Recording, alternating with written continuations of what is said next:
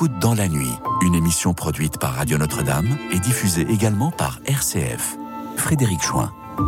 Bienvenue à tous les auditeurs et auditrices de Radio Notre-Dame et de RCF. Bienvenue à nos amis qui suivent l'émission sur notre chaîne YouTube et peuvent réagir. Bienvenue à ceux qui connaissent l'émission ou la découvrent ou la redécouvrent, cette émission où décidément on est si bien.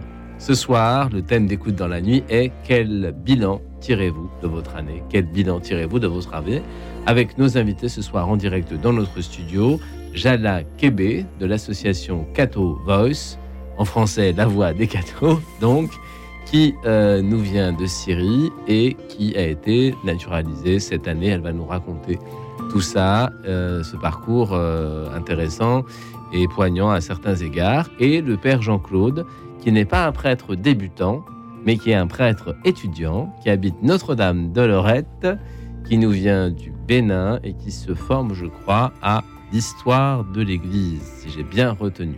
Alors ce soir, vous pouvez nous appeler au numéro d'urgence, consécutivement à nos petits problèmes techniques. Je rappelle le numéro 01 75 42 92 68 01 75 42 92 68 pour participer à notre émission, vous pouvez également composer l'adresse mail en mettant votre nom et votre numéro de téléphone afin d'être rappelé. Auditeur au pluriel, auditeurs, notre-dame.com. Tirer le bilan d'une année n'est pas toujours chose facile, chose aisée, et ne faut-il pas avoir choisi au préalable un certain nombre d'objectifs à tenir, puis des moyens pour y parvenir, et enfin un regard sur le chemin parcouru c'est qu'alors qu'apparaissent les avancées, les limites, les échecs, mais aussi les succès. Le bilan en ce sens n'est jamais une fin, mais plutôt un arrêt qui nous permet sur la crête d'observer avec un regard neuf le chemin parcouru et le chemin qui nous reste à parcourir. Alors, pour approfondir la question, nous allons nous tourner à présent vers nos invités pour euh, simplement euh, savoir le bilan, quel est le bilan que nous tirons de notre année sur un plan personnel peut-être, mais aussi euh, de façon plus générale sur euh, la vie, sur euh, le temps, sur le pays dans lequel nous habitons, sur la planète dans laquelle nous vivons, et puis peut-être aussi dans l'histoire, puisqu'on nous parlons de l'histoire de l'Église, ben dans l'histoire de l'Église actuelle, est-ce qu'on a des petits bilans de choses que nous avons vécues, positives ou négatives? Alors, en termes de bilan, on peut parler un peu d'étymologie, la science des mots. En termes de bilan, euh, l'étymologie du mot bilan vient de l'italien. Et sans rentrer dans le détail, le mot italien signifie la balance. Alors, qui veut commencer par répondre entre Jala et le père Jean-Claude sur les premiers éléments de cette balance, de cet équilibre à tenir quand on fait un bilan? Alors, ils ne veulent pas répondre. On va commencer comme nous sommes, comme nous sommes dans le pays. Voilà dans le pays de la galanterie, nous allons commencer par Jada. Alors, Jada, euh, quel bilan tirez-vous de votre année? Bah, C'était une année euh, pas simple et en même temps remplie de belles choses. Donc, euh, une année assez, on va dire, transformatrice pour moi. plein de choses qui, qui, ont changé, dont notamment ma nationalité, ah. puisque maintenant bah, j'ai la double nationalité franco-syrienne. Donc, euh, après quand même euh, euh, plusieurs années, en fait, je suis arrivée en France en 2014. Donc, je pense que vous êtes arrivée en France pendant le, moment de la guerre. Exactement, en plein milieu. Donc, j'ai bien vécu la guerre là-bas. Et ma, fille, ma famille est toujours, donc je la vis à distance. Vous étiez de quelle ville Alep, Alep, donc une des villes les plus touchées.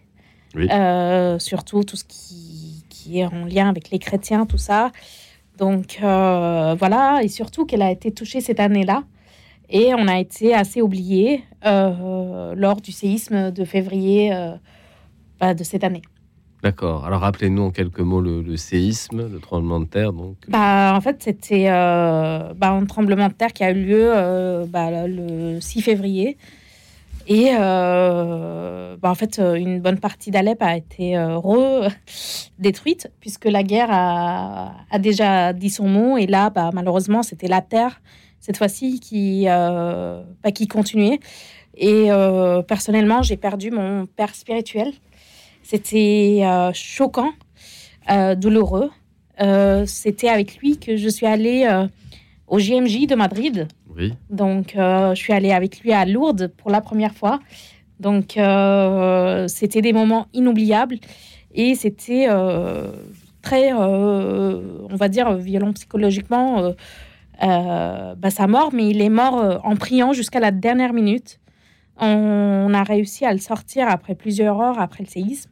Et euh, on m'avait raconté qu'il était agenouillé en train de prier jusqu'à oh. jusqu'au son dernier souffle.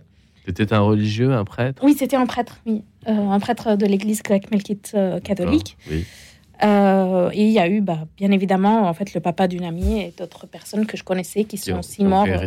Donc après la guerre, le tremblement de terre, ça fait beaucoup. Ça fait, euh, euh, oui. Ça fait beaucoup. Et puis c'était le, début de l'année 2023. Euh, Alors on va parcourir un peu l'année aussi dans votre vie personnelle pour voir comment les choses peuvent entrer en balance entre mm. les événements dramatiques, difficiles, et puis les événements plus joyeux et plus heureux, parce qu'il y en a aussi. Père Jean-Claude. Alors, Père Jean-Claude qui est étudiant. Alors, Père Jean-Claude, dans le bilan de cette année, est-ce qu'il y a des choses positives et des choses négatives? Peut-être qu'on peut commencer par quelques éléments euh, négatifs pour ensuite aller vers la lumière. Alors, qu'est-ce que dans votre vie personnelle, est-ce que vous voyez des choses qui étaient un petit peu plus dures cette année? Ou est-ce que, ma foi, euh, c'est plutôt positif après, il y a des gens pour qui tout est toujours positif. Hein. c'est une nature aussi. Hein. Alors, tant mieux pour eux. tant mieux pour eux. Alors là, évidemment, à Alep, c'est compliqué. Mais alors, Père Jean-Claude, est-ce que vous avez des, des, choses qui vous ont paru peut-être un petit peu plus difficiles cette année? Une année euh, entière, euh, c'est quand même beaucoup de, beaucoup de jours, beaucoup de mois. Alors, c'est 8760 heures, je crois, une année. Voilà, donc euh, il y a vraiment toujours beaucoup d'événements qui, qui jalonnent une année. et on, on, passerait même et toute l'année suivante à à faire euh, euh, le bilan euh, donc de l'année qui s'est écoulée. Disons que j'ai été quand même heureux pendant l'année 2023. Oui. Euh, j'ai pas vraiment été perturbé, comme Diala le disait tout à l'heure, par quelque chose. Bon, pas de mauvaise note. ah non, même si j'en avais, je je vais pas, je vais pas vous vous en parlez ici, voilà. Voilà, et ça vous a pas atteint particulièrement. Mais vous êtes un bon élève, j'ai l'impression.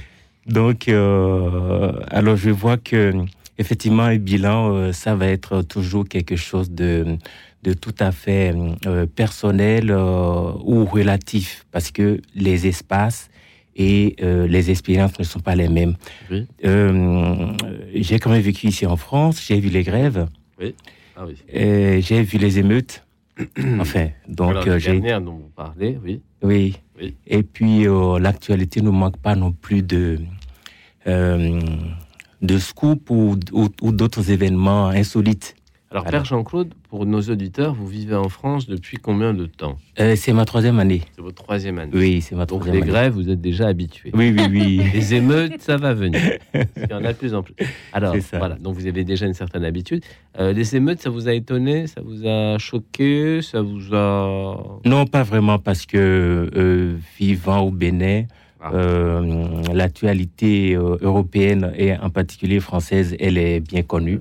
On connaît bien les gilets jaunes au Bénin, on sait, bien, euh, même quand il y a les grèves des transports. on, oui, parle oui, au Bénin. Oui, oui.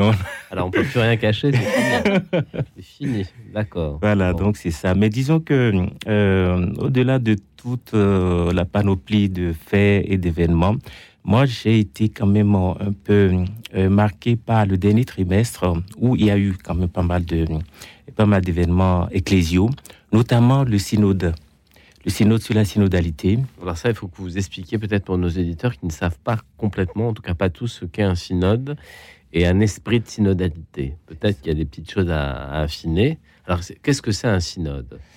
Alors, comme on le dit euh, d'habitude de façon, enfin, euh, étymologiquement, sinon ça veut dire faire un chemin ensemble. Oui. Voilà. Donc, euh, l'Église a plusieurs, enfin, il y a plusieurs définitions au mot Église, mais fondamentalement, l'Église est communion. Et l'Église, donc, on peut dire l'Église est aussi synode, parce que l'Église, ce n'est pas fait d'une ou de deux personnes, c'est vraiment une multitude de, personnes et de populations. Et, donc l'esprit de synodalité, ce serait donc quelque chose voulu par le pape, je pense, qui, voudrait se mettre à l'écoute des croyants pour faire avancer la nef de l'Église dans une certaine direction, en prenant les avis de tous, de tout le peuple de Dieu en compte, c'est ça? Oui, c'est ça. C'est-à-dire que, euh, en tout cas, euh, dans l'histoire de l'Église, euh, les synodes interviennent toujours lorsqu'il y a des clivages ou des crises. Donc, l'esprit qui est derrière ça, c'est de pouvoir rassembler l'Église, c'est-à-dire les membres de l'Église, le clergé, les laïcs, en tout cas tous ceux qui font partie de l'Église, pour trouver un consensus, trouver euh, euh, un modus vivendi euh, pour continuer la marche donc de l'Église. C'est ça le synode. Prendre en compte le peuple de Dieu pour continuer la marche, non pas seulement uniquement les religieux qui sont à part, comme non. étant les grands spécialistes de la foi, mais tout le monde. C'est ça. Les religieux, les religieuses et le peuple de Dieu. Exactement. Donc aussi des, fidèles, des simples fidèles, comme on disait jadis. Tout à fait. C'est ça l'idée. Alors, dans, ce, dans cette démarche synodale, est-ce que vous avez vu cette année un certain nombre de fruits, de bons fruits pousser, éclore euh? Alors déjà, il faut dire que euh, ce synode est particulier, puisqu'on dit synode sur la synodalité, ça veut dire que c'est une euh, un auto-questionnement euh, de, de, la structure synodale elle-même, c'est-à-dire comment est-ce que l'Église vit. Euh, oui, c'est une relecture de la façon dont voilà. l'Église vit. Euh, parce que au Concile Vatican II, il y a eu un mot qui a beaucoup fait jaser, c'est le mot collégialité. Et la collégialité, c'est la façon dont le pape et les évêques euh, essaie de, s'entendre euh, pour définir la marche de l'Église. Et on a l'impression que euh, depuis toujours, il y a toujours eu un hiatus entre le pape, les cardinaux et les évêques, et qu'au finish, c'est toujours le pape qui prend une décision. qu'on appelle magistère, donc le magistère vivant, les décisions du pape, les documents et tout ce qu'il écrit, tout ce qu'il dit aussi lorsqu'il fait des discours officiels, voilà. Bon, donc euh, la collégialité euh, a été agitée au, Concile Vatican II justement pour euh, créer une synergie entre, entre le pape et les évêques, où qu'ils soient. D'accord. Le pape étant l'évêque de Rome. Voilà. L'évêque de Rome revêtu de ce qu'on appelle la primauté. La primauté, la primauté pétrinienne. Voilà. Hein donc, bonne mémoire. Voilà. et ce n'est pas n'importe quel évêque, donc c'est vraiment le successeur de Pierre. Donc ça, voilà. Et donc ça a été déjà là comme une situation euh, avec euh, ses hauts et ses bas. Et, là maintenant la synodalité qui euh, était aussi vécue quand même, euh, disons, par les évêques, aussi bien au Moyen Âge qu'à l'époque contemporaine. C'était toujours les évêques qui sont en réalité représentants de leur, de leur peuple ou de leur église locale. Et quand ils se retrouvent, euh, ils essaient de mettre ensemble les expériences des uns et des autres pour que, eh bien, sur le plan universel, l'Église puisse avoir euh, une feuille de route. Alors, Père Jean-Claude, on va y revenir sur cette façon dont l'Église se regarde vivre et sur la façon dont on peut dire qu'aujourd'hui l'Église avance en prenant en compte le peuple de Dieu. Et nous avons Brigitte au téléphone. Brigitte Allô Oui, bonsoir Brigitte. Bonsoir Axel, bonsoir Radio Notre-Dame. Bonsoir Brigitte. Bonsoir aux auditeurs. J'étais à la radio. Oui, s'il vous plaît. Voilà. S'il vous plaît. Alors Brigitte, vous nous appelez de Béziers. Oui. Et quel bilan tirez-vous de votre année? Euh, Apparemment, vous en tirez un bilan plutôt positif, je crois. Oui.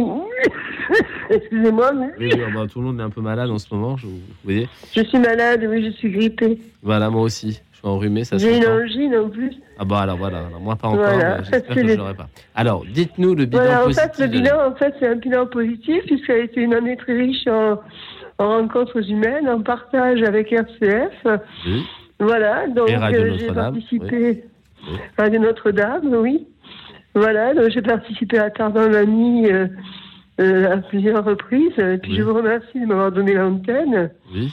Voilà. Et j'ai travaillé aussi le matin aussi, voilà. Non, parce que le matin, quand je me lève, voilà, j'écoute, j'allume RCF, mhm. je prends mon petit déjeuner, et je prends un, livre, un cahier, je prends mes notes. Voilà, donc euh, je me refais le cerveau, mes neurones. Voilà, donc je fais travailler mon cerveau. Parce que mon frère me dit que c'est un muscle. C'est comme un muscle. C'est vrai qu'il faut remettre des bonnes choses dans son cerveau. Voilà, pour pas rester oisif. Voilà, et donc, euh, en fait, j'ai cherché du travail pendant toute l'année. Et en fait, je n'ai pu faire que du bénévolat. J'ai travaillé avec le Secours catholique euh, de Béziers. Voilà, donc euh, avec Françoise. Voilà, et c'est vrai que j'ai travaillé dans la rue. Voilà, donc j'ai travaillé avec des gens qui étaient très riches et des gens qui étaient très pauvres. Voilà, ça vous a, ça vous a enrichi ce, ce travail Ça m'a enrichi, oui. Humainement Il y a eu le travail d'un médecin, le docteur Dupont-Annelore, qui euh, m'a fait le scanner du corps et qui m'a soigné sous hypnose dans le cadre thérapeutique. Oui. Voilà, donc euh, il y a eu plein de, de, gens qui, sont venus à moi, donc ça m'a fait beaucoup de bien. Ah, J'ai bah travaillé avec le, le, pôle intellectuel de Béziers, le CIRDOC, la, la fac. Oui la médiathèque, l'UT. Oui. Voilà, avec des gens chrétiens, et puis surtout avec le groupe d'évangile du, du mercredi soir euh, au presbytère avec le père Nicolas, avec des amis paroissiens en union de prière. Voilà, j'ai fait de la randonnée tous les jeudis avec euh, Béziers Plaisir. Ah bah, voilà, et puis. Euh, c'est beaucoup. Là, je vois notre invitée, Jana, qui commence à dire Oh là là, ça fait beaucoup de choses. Alors Brigitte, cette vie est bien remplie. Je, pense que cette année a été aussi positive pour vous parce que vous avez rencontré plein de gens, plein de gens différents. Ouh là là, ouh là là, plein de gens différents donc. En plus, j'ai fait du Qigong thérapeutique. Ah bon? Avec Simone Tisserink, à Saint-Geniève de Fontely, un petit village à côté de Béziers. Oui. Voilà, donc ça, ça a été aussi positif. D'accord. Bon, mais écoutez, Brigitte, merci, merci beaucoup de, votre appel. Euh, et ce que je peux noter, euh, c'est que être en interaction avec les autres, bah, ça produit un certain nombre de bonheurs et euh, de rencontre en rencontre, on se rend, on se rend compte que l'année peut être très positive. Voilà. Alors on va écouter, on va écouter un, un, artiste que vous connaissez, un jeune chanteur débutant qui s'appelle Johnny Hallyday. Euh, et, qui, euh, et qui a produit ce, titre il y a quelques années maintenant. Ce que j'ai fait de ma vie, c'était aussi pour lui, euh, en quelque sorte, un bilan. Voilà, Johnny Hallyday, ce que j'ai fait de ma vie. Écoute dans la nuit, une émission produite par Radio Notre-Dame et diffusée également par RCF.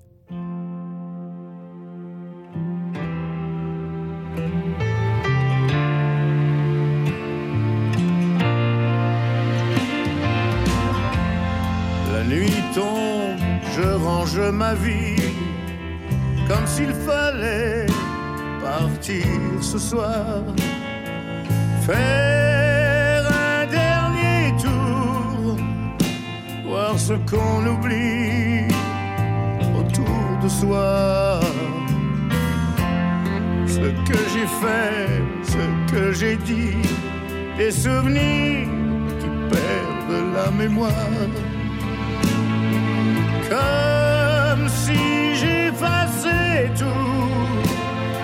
refaisais l'histoire, refaisais l'amour. Tout me semble vide, comme un homme seul face à lui-même, sans plus aucun défi, et que plus rien n'étonne, comme si tout était écrit qui enfin s'abandonne. Et fait quoi de ma vie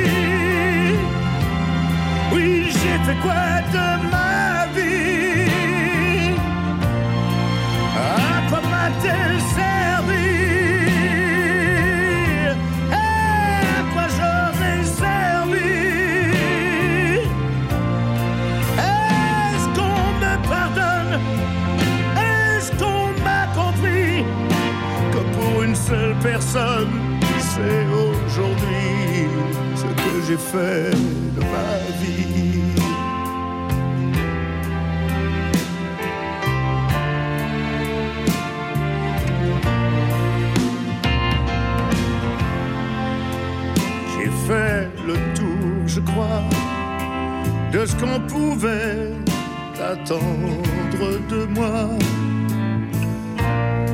Quand je regarde en arrière, je ne vois pas ce qu'il me reste à faire. Je peux fermer le passé, je peux m'en aller pour n'importe où comme s'il était temps de partir. Je laisse la place, la place pour d'autres avenirs. Même si je me dis tant pis, je n'ai pas tout réussi. Je pars sans regret, j'ai fait mon possible. Personne n'est parfait, à moins qu'il vienne me dire ce qu'il a fait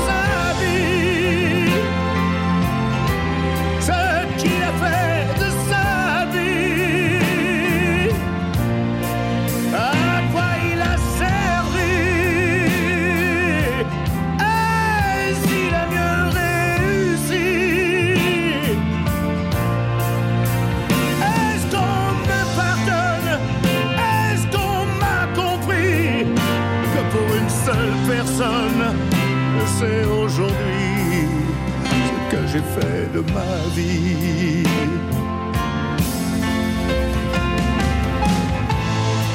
Et la nuit peut bien tomber sur mes erreurs et sur mes fautes. Sur les routes que j'ai manquées, j'en ai connu d'autres. Je peux même en refaire et la tête haute,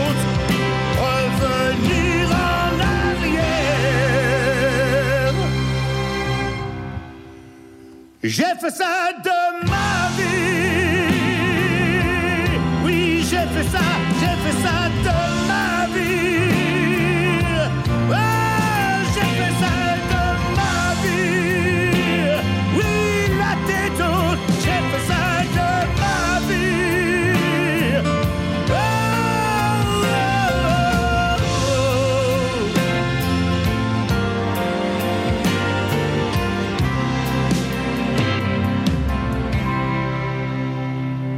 J'ai fait ça de ma vie.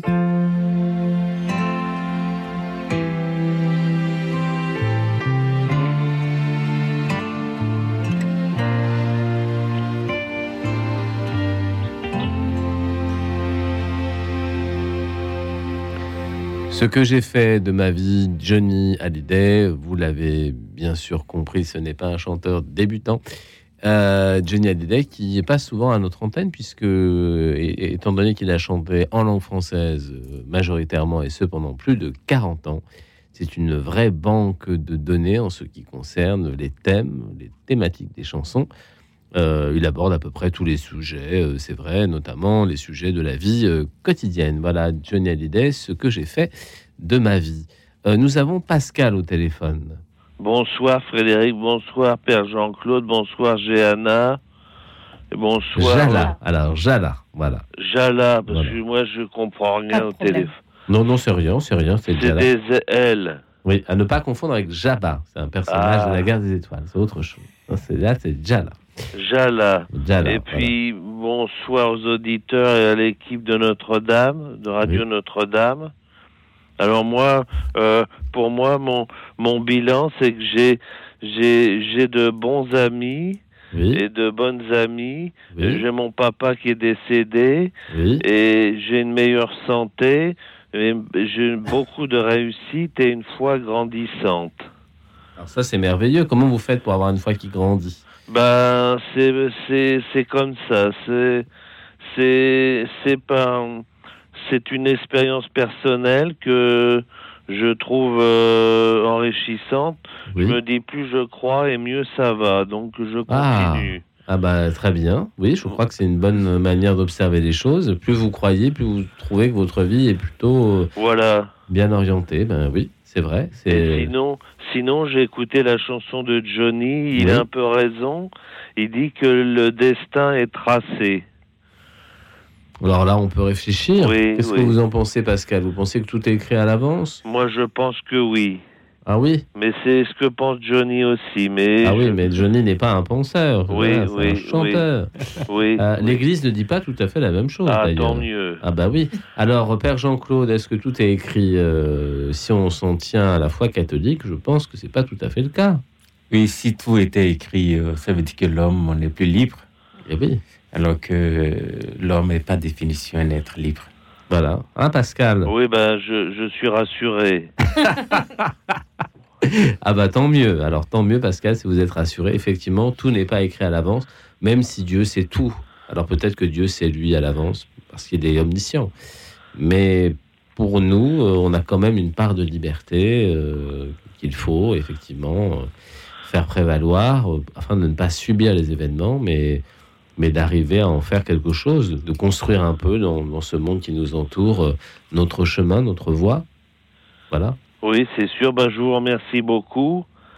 Et Merci puis, Pascal. À bientôt. Est-ce que vous avez une question à poser peut-être à Jala ou au père Jean-Claude Alors, ah, ah. alors, euh, ah. qu'est-ce qui, euh, qu'est-ce qui pense du du du du pape? Ah. Moi, j'en pense du bien. Oui, du pape François. Oui. Avec lequel on peut être d'accord ou pas d'accord, mais ça demeure et ça reste notre pape. Euh, alors, on va leur poser la question, Pascal, si vous voulez bien. Jala, peut-être, oui. Alors, qu'est-ce que, Jala, vous pensez du pape François, le pape actuel? Ben, En fait, euh, déjà, c'est notre pape, donc c'est un fait. Oui. Euh, après, tout dépend des sujets. Il y a des sujets auxquels je ne suis pas d'accord avec lui. Oui. Ah. Oui, oui, bah oui moi aussi, mais j'obéis, hein, toujours, comme l'enseigne la doctrine. Alors, Père, Père Jean-Claude, est-ce que notre pape est un bon pape? Ah ça, ça va être compliqué de le dire parce que... Comme le père Jean-Claude est écouté jusqu'en Afrique, il est obligé de se méfier. Non, non, non, non, non, pas du libre, tout. libre. Alors, est-ce que, est-ce que le, ce pape, euh, en tout cas, c'est un pape extrêmement médiatique, c'est un pape que, très controversé, mais aussi très aimé, il faut le dire. Euh, est-ce que le pape François représente bien l'Église actuelle, finalement? C'est ça Est-ce qu'il représente bien l'Église actuelle? Est-ce que, euh, est-ce que le pape est à l'image de l'Église d'aujourd'hui tout simplement? Je pense que euh, tous les documents que ce pape a écrits, parce que c'est ça un pape, et ses prises de position, euh, les événements qu'il a organisés, ses voyages, montrent que c'est un pape qui est très attentif à notre monde, à mon avis. Oui. Et donc, euh, il y a chez lui de l'attention. Évidemment, l'humanité est assez complexe. Oui. Euh, je vois toute la difficulté qu'il a eu à se déterminer ou à se prononcer sur la guerre en Ukraine. Oui. Parce que euh, lui, euh, en tant que pape, est-ce qu'il prend une position? Est-ce qu'il est, d'un côté? Vous voyez, c'est assez compliqué. Même ses prédécesseurs avaient déjà eu cette difficulté. il est pour la paix, ça c'est sûr. Voilà. Donc, euh, de ce point de vue-là, euh, je peux le dire qu'il est un bon pas, puisque, en tout cas, cette attention, cette compassion, cette proximité et euh, son ouverture, à mon avis, tout ça, c'est des qualités donc d'un pape. ce que le monde en retiendra, je pense que ça appartient à l'histoire. On verra bien. D'accord. Voilà Jean-Claude. Eh ben, Jean-Claude, pardon, Pascal. Ben, merci beaucoup, à bientôt, bonne soirée. Merci, merci beaucoup, merci infiniment Pascal. Euh, je rappelle aux auditeurs le numéro de téléphone 01 75 42 92 68 01 75 42 92 68 et l'adresse mail par laquelle vous pouvez communiquer et vous adresser vos numéros de téléphone et vos noms afin d'être rappelés auditeurs au pluriel, auditeurs, notre-dame.com. Voilà, n'hésitez pas à nous contacter. Alors, par rapport au bilan de cette année, Jala, vous nous disiez hors antenne qu'il y a eu un événement cette année pour vous très important, c'est votre naturalisation. alors, c'est un événement que... attendu. Voilà, alors c'est un événement attendu. Euh, la naturalisation, rappelez-nous ce que c'est et rappelez-nous ce que, pour vous, ça a produit euh, en termes de réjouissance, en termes de nouveautés, en termes de découverte aussi. Peut-être qu'il y a une petite formation, je ne sais pas. Donc, euh, rappelez-nous tout ça, Jala. En fait, la naturalisation, en tout cas naturalisation française, c'est bah, c'est le fait d'acquérir la nationalité française. Bah, ce que j'ai obtenu. Donc, en fait, alors, c'est vrai que à un moment donné, moi, je me sentais déjà française, mais pour moi, il me manquait, on va dire, cette attestation officielle que c'était bien le cas, euh, mais en fait... Parce qu'en fait, vous êtes né en Syrie, oui, je suis né en Syrie, mais vous étiez sans doute déjà francophone oui, depuis ça. longtemps. Oui. Et vous êtes arrivé en France, et comme vous n'aviez pas la nationalité, et il a bien fallu la demander. Oui, c'est ça. Voilà. Mais ça, c'est un choix personnel, parce que certains ne la demandent. Oui, bien sûr. Alors, vous l'avez demandé. Alors, qu'est-ce que vous ont dit les autorités? Oui, bienvenue. Euh, pourquoi? Qu'est-ce que vous voulez faire Alors oui, bien sûr, ils demandent en fait euh, bah, pourquoi on veut devenir français. Euh, un peu, bah, ils demandent ce qu'on a fait en France, notre parcours. Ils nous posent certaines questions bah, sur, sur la France. Est-ce qu'il y a des examens? Est-ce qu'il faut apprendre des choses? Alors, pour certaines personnes, oui. Est-ce qu'on retourne à l'école comme le père Jean-Claude En fait, moi, comme j'ai fait un master en France, je ah. n'avais pas à faire un test de français. Donc, en fait, euh, une fois qu'on a un diplôme en France, on ne fait pas de test de français, mais pour les personnes qui n'ont jamais eu de diplôme en France, euh, ou peut-être diplôme universitaire, je je sais plus exactement quel niveau il fallait, mais moi j'ai un master, donc c'est pour ça que bah, on a validé celui-ci. Et du coup, euh, bah voilà, euh, c'était l'événement tant attendu. En fait, pendant trois mois, j'ouvrais tous les jours euh, vers 4-5 heures du matin, 3 heures, ça dépend, le journal officiel pour voir est-ce que bah, mon nom est apparu ou pas. Voilà, est-ce que vous êtes devenue française ou pas. Alors, j'ajoute que c'est une double nationalité, c'est-à-dire que vous ne devenez pas française mais franco-syrienne. en oubliant que vous êtes syrienne, mais vous êtes syrienne et à la fois française. Il y a peu de pays qui pratiquent au monde la double nationalité, donc c'est bien de, le redire. Bah, en fait, je renie pas euh, mes origines et je crache pas sur la France non plus. Ah bah non. La, en fait, moi, je considère que la France, c'est un peu... En fait, mes relations entre les deux pays, la Syrie, euh, pour moi, est un peu comme un, pays, comme un papa.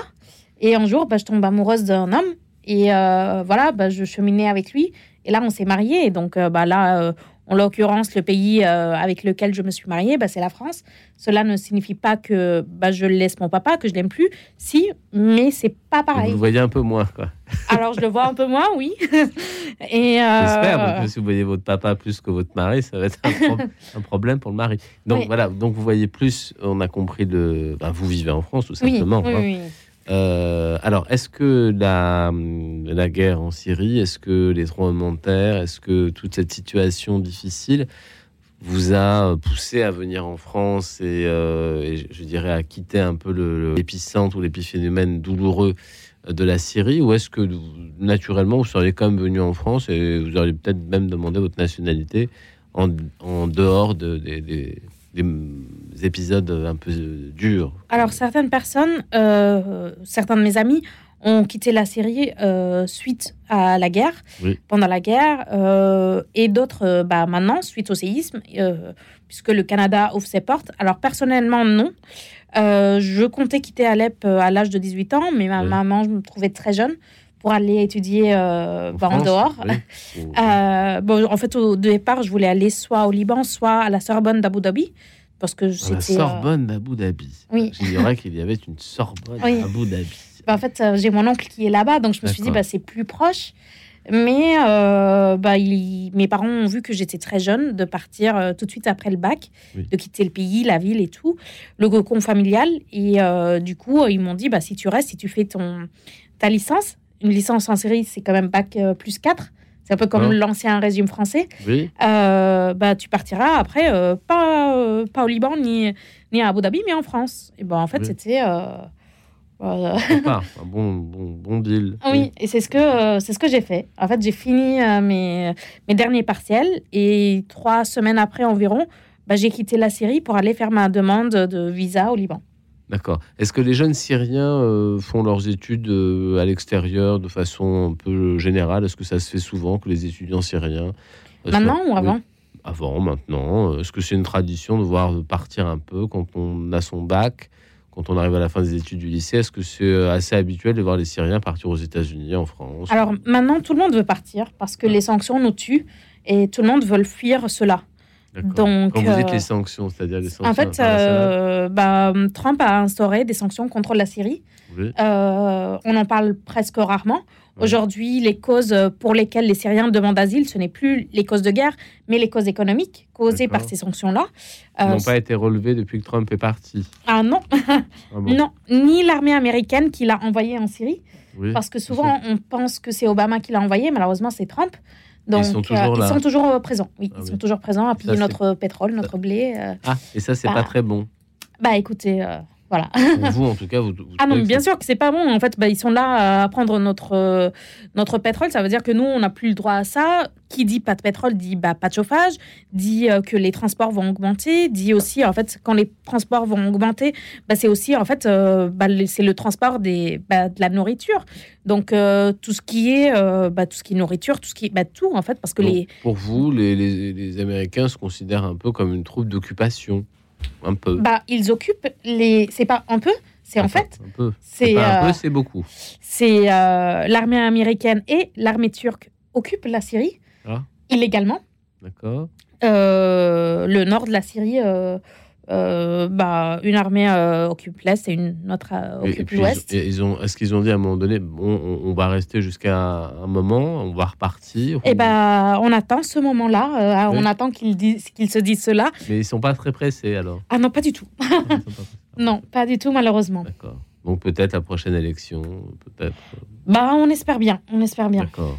Alors pendant ce temps-là, vous êtes venu en France et vous avez eu la nationalité à un moment donné. Alors quand vous avez lu votre nom dans le journal officiel.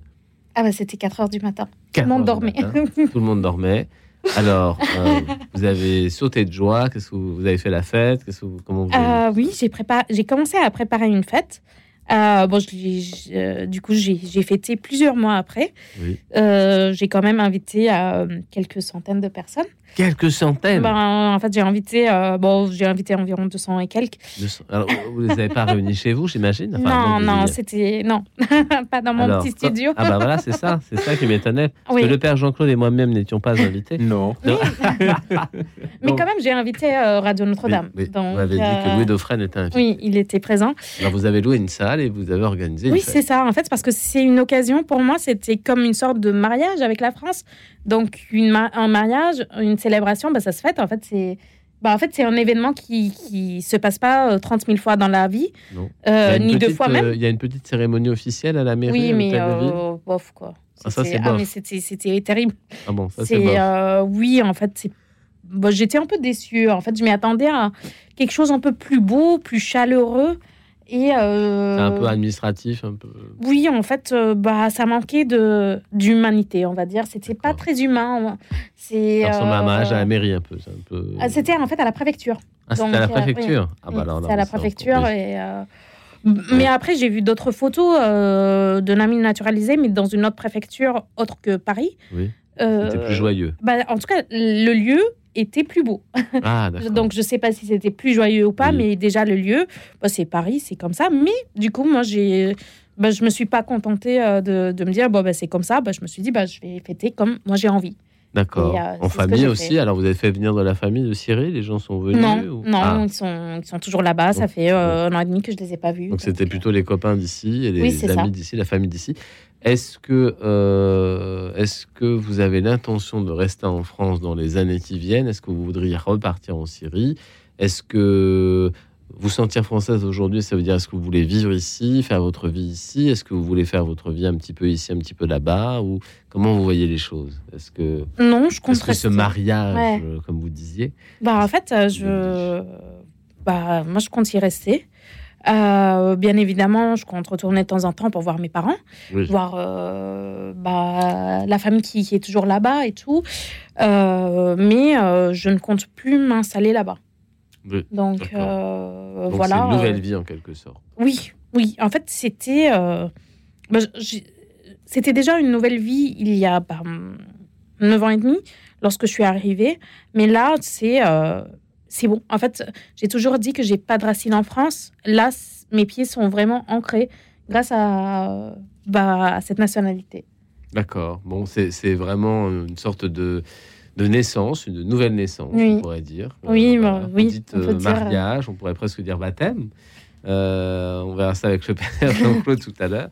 On va écouter maintenant Gaëtan Roussel. Gaëtan Roussel, vous le connaissez puisque c'est le chanteur, chanteur-compositeur du groupe Louise Attack, qui a eu un très grand succès en France il y a quelques années. Et Gaëtan Roussel nous interprète une chanson qui se nomme La colère. Gaëtan Roussel. Écoute dans la nuit, une émission produite par Radio Notre-Dame et diffusée également par RCF.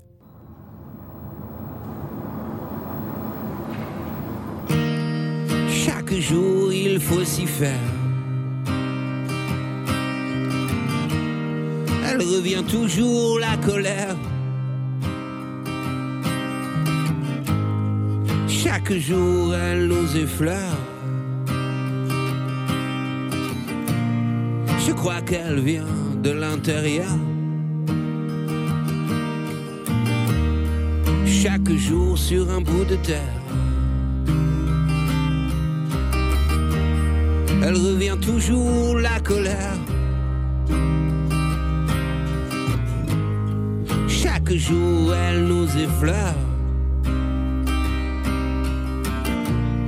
Je crois qu'elle vient de la douleur. jour depuis des millénaires. Elle revient toujours, la colère. Chaque jour depuis des millénaires. Elle revient toujours, la colère. Chaque jour sur un bras de mer. elle revient toujours la colère. Chaque nuit comme en plein cœur. Je crois qu'elle vient de la douleur. Chaque jour même les plus ordinaires. Toujours la colère. chaque jour elle nous effleure. Je crois qu'elle prend de la hauteur. Chaque jour depuis des millénaires, elle revient toujours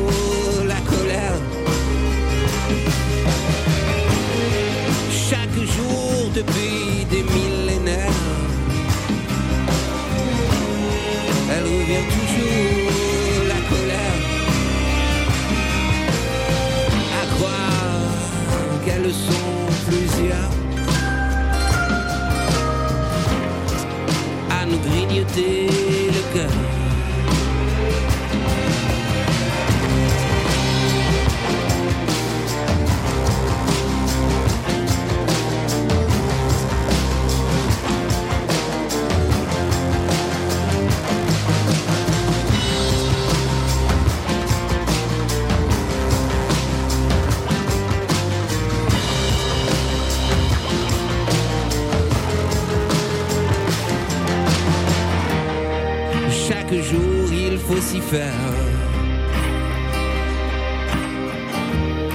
Elle revient toujours la colère.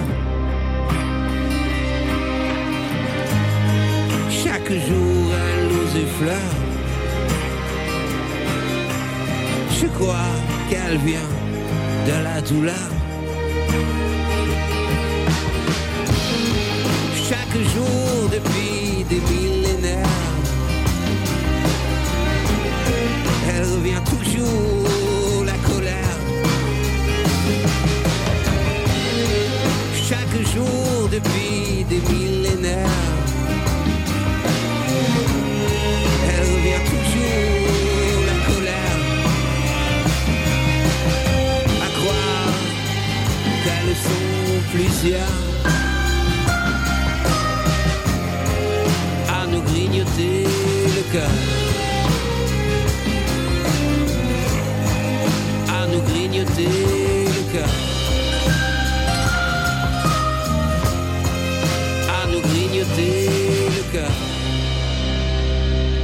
La colère, Gaëtan Roussel, on retrouve la patte de Louise Attaque euh, dans la voix, mais aussi dans les harmoniques et dans la musique de ce créateur euh, significatif de son époque et original, Gaëtan Roussel. Euh, nous parlions en antenne avec le père Jean-Claude. Alors, le père Jean-Claude nous arrive du Bénin, mais c'est une arrivée qui a déjà une petite histoire, puisque ça fait plus de deux ans. Alors, quels sont, euh, Père Jean-Claude, cette année, peut-être les petits points saillants dans votre parcours personnel, dans cette vie que vous pourriez trouver peut-être un peu habituelle, mais peut-être qu'il n'y a pas de vie habituelle, mais disons extérieurement en tout cas, un peu plate, comme vous disiez tout à l'heure. Hein. Alors ça fait moi je bois de l'eau pétillante, alors la, vie plate, ça m'étonne toujours un peu, mais euh, il y a des moments riches et puis il y a des moments euh, peut-être un petit peu moins riches. Alors pour nos auditeurs, euh, qu'est-ce que vous faites à Notre-Dame de Lorette quand vous n'êtes pas étudiant? Parce que je pense que l'Église vous demande de servir. Alors quel type de service vous pouvez rendre dans les mois, les, semaines qui se passent à Notre-Dame de Lorette à Paris? Est-ce qu'on vous demande de célébrer la messe? Est-ce qu'on vous demande de vous occuper des plus jeunes? Est-ce qu'on vous demande de vous occuper des fiancés? Que sais-je encore? Alors dites-nous. Disons que ma vie ici euh, en France, euh, et particulièrement à Paris, c'est d'avoir une, vie d'études. Voilà, d'abord. Euh, vous étudiez où? À la Cato? Oui, à la Cato. À la Cato, d'accord. Oui, donc, rue d'Assas. Rue d'Assas, je suis en, master d'histoire de l'Église. et depuis que vraiment j'ai mis les pieds dans cette institution, je peux dire que ce que je fais euh, vraiment le plus ordinairement, c'est vraiment les études, c'est-à-dire les lectures, les lectures, les lectures. Ça n'en finit pas. Ça n'en finit pas. C'est ça être étudiant. On lit tout le temps. C'est pour ça qu'on n'a pas beaucoup d'heures de cours. C'est parce que euh, quand on n'est pas en cours, on lit. C'est ça. Normalement. Alors, vous avez combien d'heures de cours par semaine, par exemple? Oh, ça dépend. Euh... Dizaine d'heures, par exemple Oui, à peu près. D'accord. À peu près. Mais euh, disons que les cours, c'est vraiment quelque chose de bien. Moi, j'apprécie bien la Cato. C'est vraiment euh, une université euh, fantastique. En tout cas, l'expérience euh, à mon niveau, elle est, elle, est, elle est, vraiment très, très positive. J'ai vraiment aimé étudier là et, et, puis ça continue. Est-ce que vous rencontrez des, des, des, frères, des pères, des religieuses qui suivent le même cursus que vous ou peut-être même des étudiants qui euh, ne sont pas ordonnés, mais des simples laïcs, et qui suivent aussi les, mêmes études que vous? Est-ce que vous avez des amitiés? Est-ce que vous avez noué des amitiés avec vos, vos compagnons étudiants ou étudiantes? Oui, euh, tout à fait. Ça, c'est des points positifs dans le bilan d'une année. Oui, c'est vrai. amitiés. Bah oui, quand même. Oui, c'est vrai. Racontez-nous ça. Est-ce que vous avez beaucoup d'amis? Est-ce que vous êtes fait des amis euh, à la Cato C'est hum, inévitable parce que la Cato, c'est quand même plus de 10 000 étudiants par an. Et selon les cursus euh, euh, où vous êtes inscrit, vous rencontrez les personnes. Selon les cours aussi, il y a des cours, euh, comment on va dire ça? Transversaux. Transversaux. il y a même ce qu'on appelle le tronc commun qu'on fait cette année, c'est-à-dire plusieurs disciplines au niveau de la théologie qui se regroupent pour faire des points de, de partage sur tel ou tel euh, aspect de la théologie. Et justement, en tant que prêtre, j'ai rencontré plusieurs autres confrères africains. Oui. Asiatiques. Asiatiques. Aussi. Qui venaient du Vietnam, j'imagine. Oui, qui viennent du Vietnam, de Corée. De Corée, euh, du Liban. Ah, intéressant. Oui.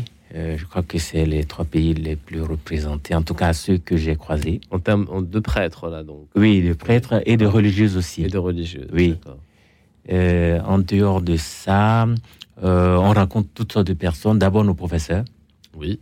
Qui sont... Est-ce que vous voulez faire quelques dédicaces à quelques-uns de vos professeurs marquants de cette année qui nous écoutent peut-être. Ah là, euh, je crois que je vais prendre le risque euh, de, faire, des jaloux. Euh. Ah, bah, je fais coucou à tous mes professeurs ah, que j'aime de tout mon cœur. Ah, on peut en citer quelques-uns. Oui, bon, il y a quand même le père Gilbert David qui est le, le directeur du département d'histoire. D'accord. Oui. Donc le père David. Donc qui m'accompagnait depuis la première année parce qu'il a été mon tuteur. D'accord. Et après cela, on a eu d'autres coups très très importants avec lui. On a fait aussi des séminaires. D'accord.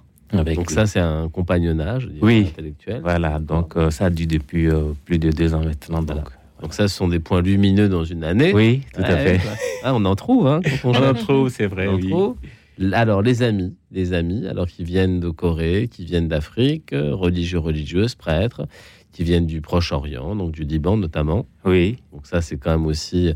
Oui, ça c'est des découvertes. Oui, découvertes, des façons peut-être un peu différentes de voir les choses aussi. Tout à fait. Euh, le fait euh, de croiser, disons, pour être un peu plus pratique, des chrétiens d'une autre sphère culturelle, euh, sphère géographique. Ouais, ça, ça, Oui, effectivement, ça donne des étincelles. Ouais.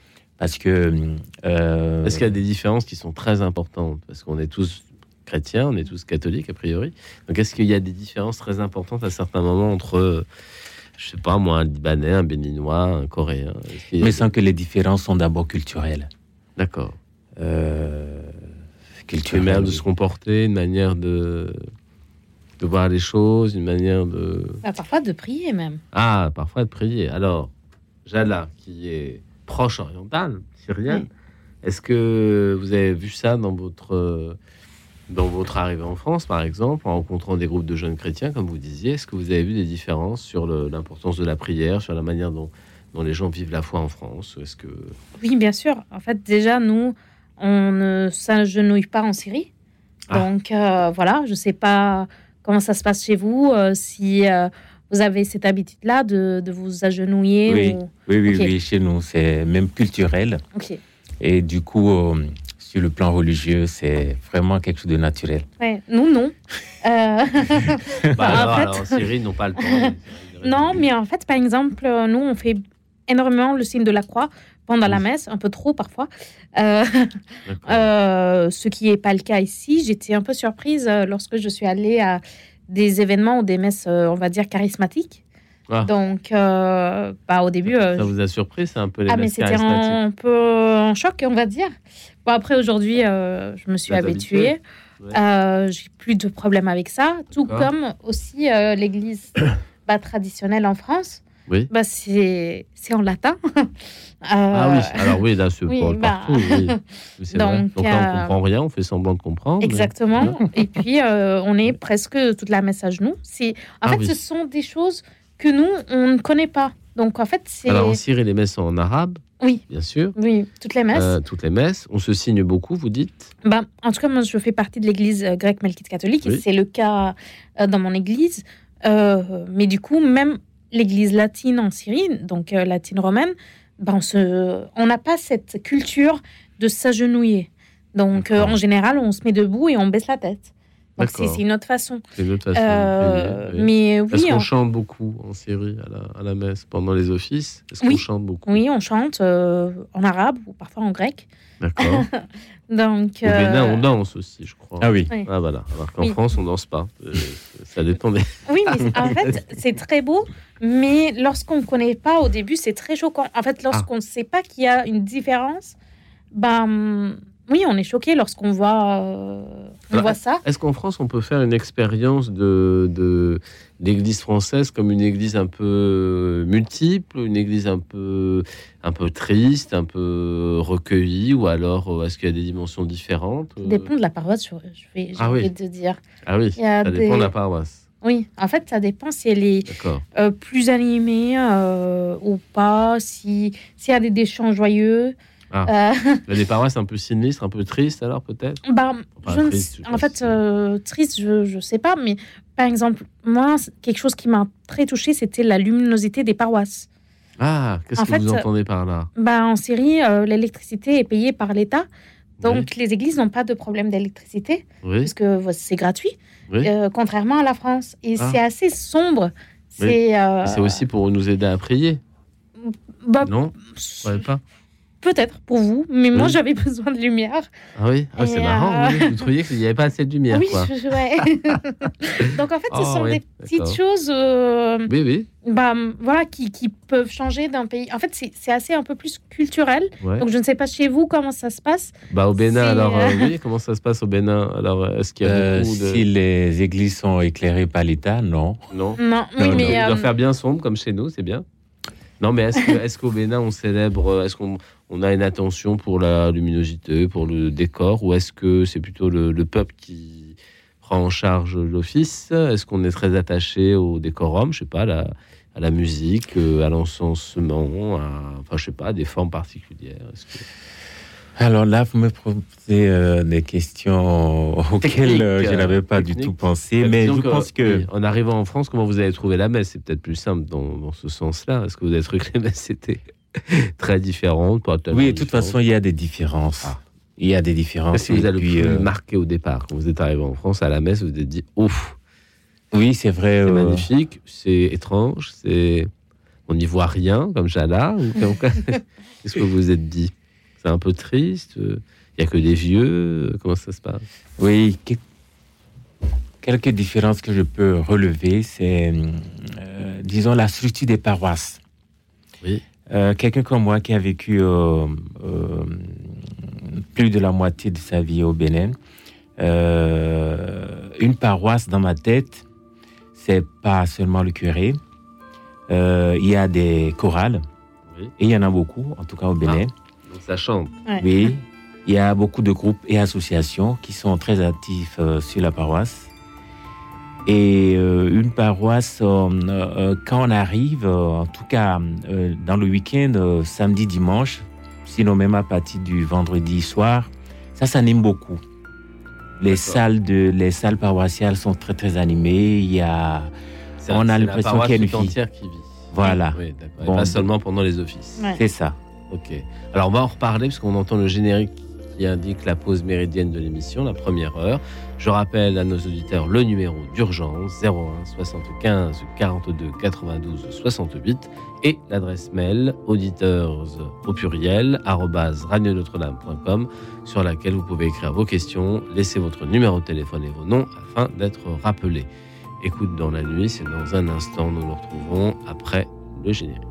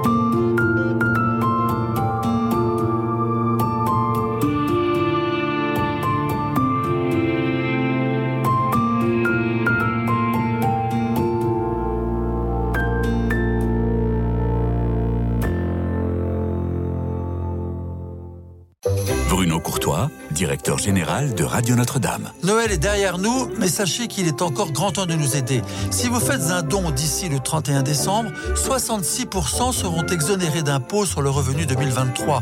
Ainsi, un don de 100 euros après déduction reviendra en réalité à 34 euros.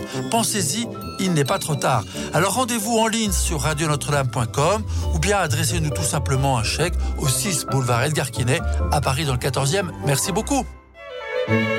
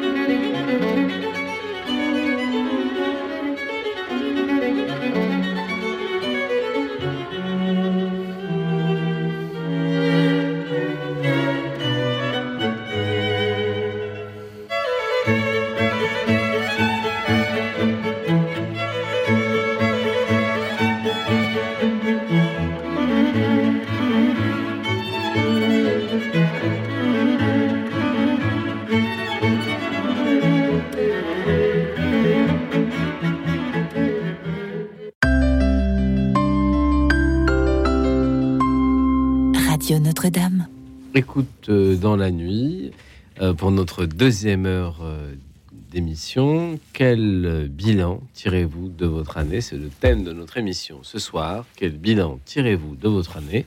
Avec nos deux invités, Jala Kébé de l'association Cato Boys, en bon français la voix catholique, et le père Jean-Claude qui est un prêtre étudiant, mais pas un jeune prêtre. Enfin, il est jeune, mais il est prêtre depuis dix ans quand même, et qui euh, vit à Notre-Dame de Lorette, euh, qui célèbre la messe et qui euh, s'occupe également de certains jeunes, notamment ceux de l'aumônerie.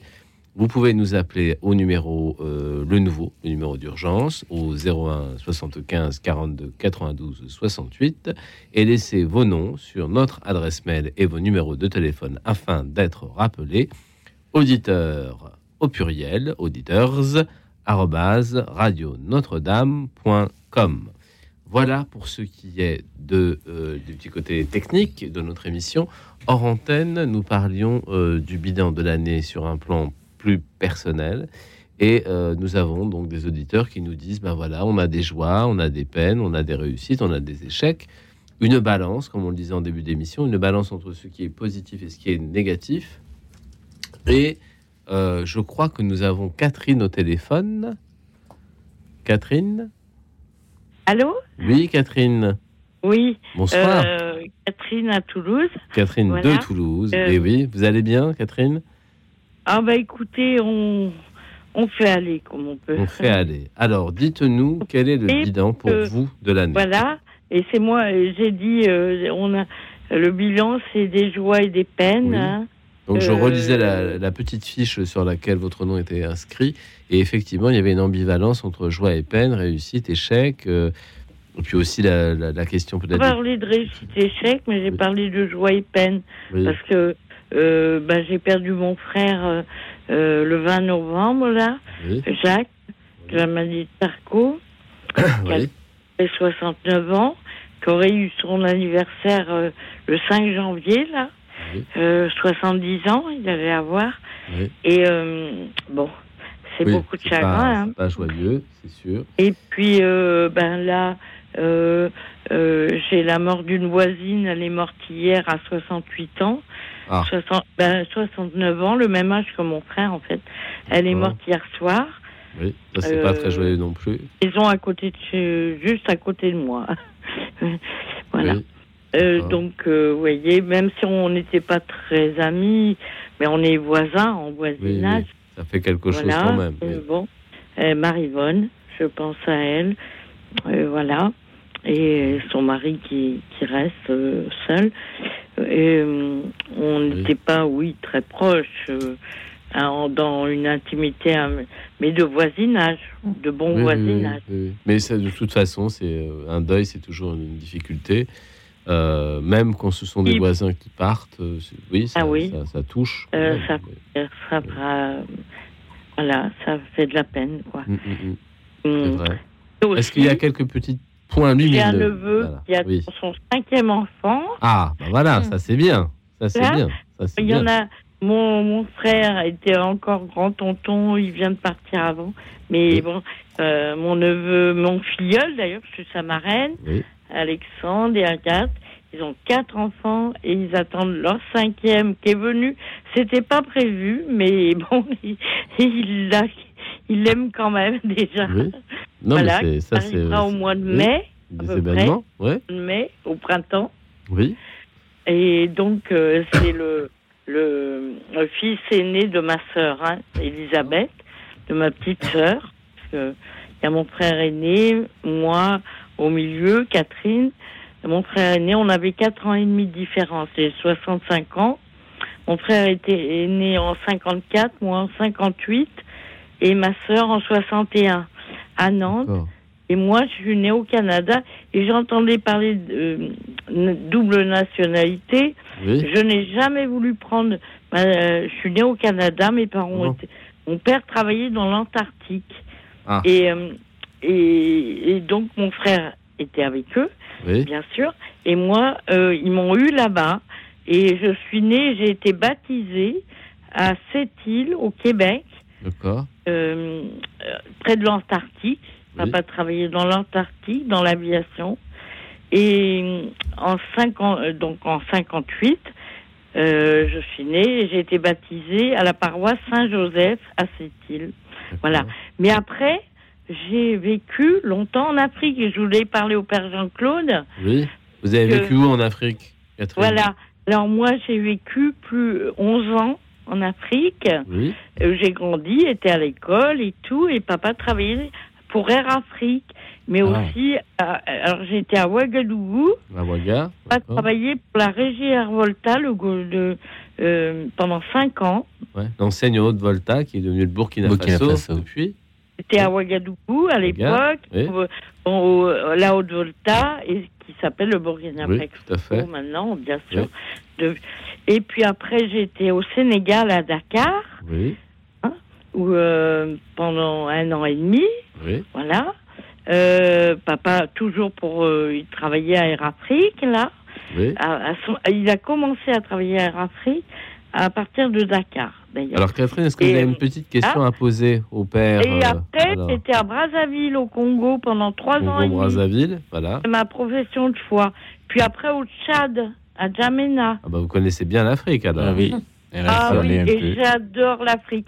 Et est-ce que vous avez une question à poser au père Jean-Claude qui vient du Bénin parler au père Jean-Claude de comment ça se passe là parce que ça va tellement mal avec euh, surtout euh, au niveau de de au niveau du Sahel de l'Ouest au niveau du terrorisme et tout ça euh, des, des, du djaïsme des attentats à Ouagadougou, ça au, au, Niger. Moi, je connais tout ça. Hein.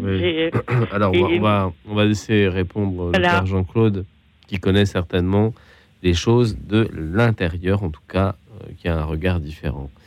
Alors, Père Jean-Claude, est-ce que effectivement l'Afrique euh, subsaharienne est confrontée à des vagues de terrorisme? Est-ce que c'est une réalité? Est-ce que ça s'estompe? Est-ce que ça s'accroît? Est-ce que les Russes sont de plus en plus présents? Est-ce que les Chinois sont de plus en plus présents? Et est-ce que les Africains s'y retrouvent dans tous ces bouleversements? L'Afrique euh, subsaharienne, euh, euh, bon, disons même toute l'Afrique, mais de façon un peu plus spécifique, l'Afrique subsaharienne, effectivement, aujourd'hui est un peu en, bouleversement. parce que j'ai l'impression qu'on est à la fin d'un cycle. ça fait plus de 60 ans qu'il y a eu les indépendances. Et le monde a beaucoup, euh, je dirais, euh, évolué culturellement, euh, mais aussi mentalement. Et donc, l'Afrique ne reste pas en dehors de ça. Il y a voilà, une jeunesse qui n'est pas la jeunesse d'hier, donc qui a d'autres codes et qui a d'autres aspirations.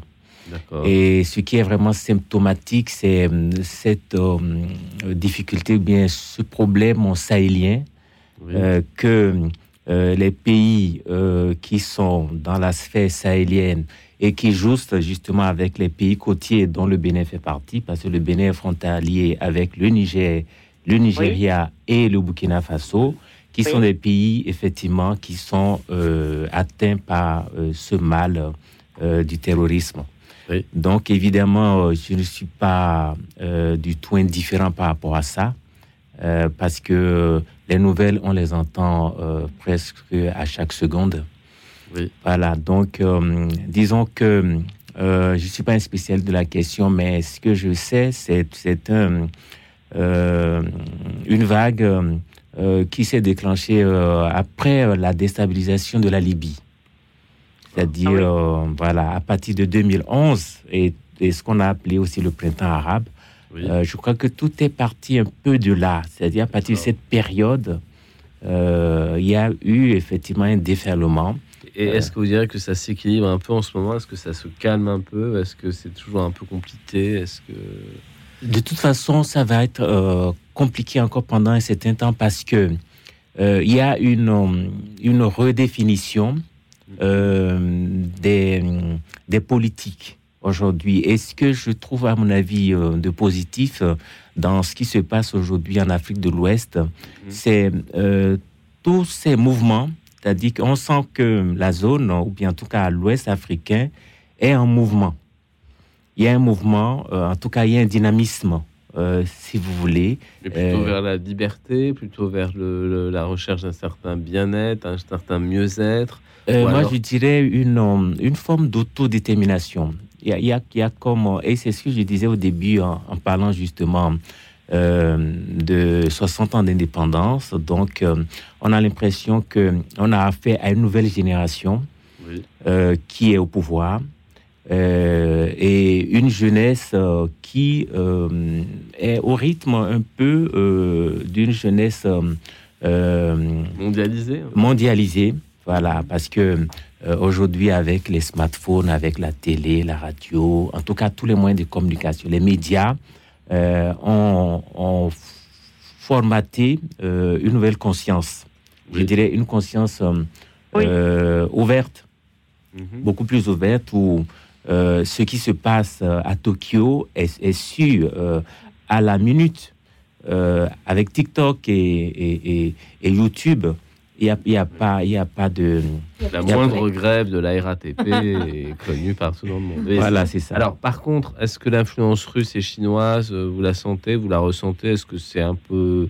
Est-ce qu'on en parle beaucoup parce qu'on est français? Est Allô, euh, Frédéric? Oui, tout à fait, Allô? Oui, oui, je vous entends.